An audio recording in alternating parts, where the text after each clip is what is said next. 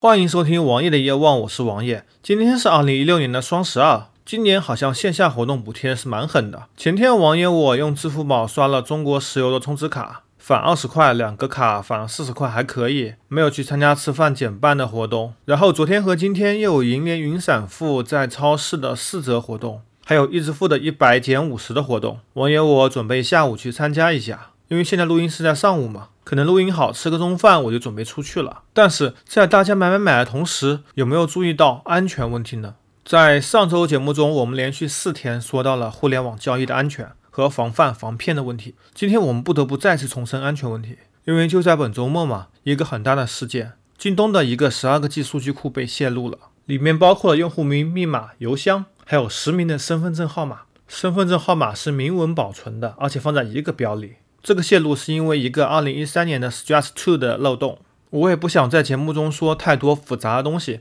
因为大多数用户是听不懂的。当时受影响的网站包括了苹果、中国移动、中国联通、百度、腾讯、淘宝、京东、搜狐、民生银行等等多家公司，而且都是大公司，波及范围很广。但是京东对这件事情官方发表的文案，我对此十分不满意，好像是在推卸责任。认为京东本身是没有这个责任的。当然，这个责任的主要原因并不是京东，而且京东也做了一定的防范，而且这本身大多数责任是在用户自己的身上。但是京东是完全不能够推卸这个责任的。我计划明天和两个朋友在生活相对论中说一说互联网交易的安全问题。可能能说两期吧，我尽快放出，也请大家能够好好的听一下如何正确的防范互联网安全问题，防止诈骗，能够更系统的了解一下防止互联网诈骗的手段。而对京东这件事情本身，我并没有受到任何影响。首先，这是二零一三年的，二零一三年到现在，我密码肯定是更改的，两年不更改密码这是不可能的事情。而且我本身一个网站用一个密码，也不存在撞库的可能。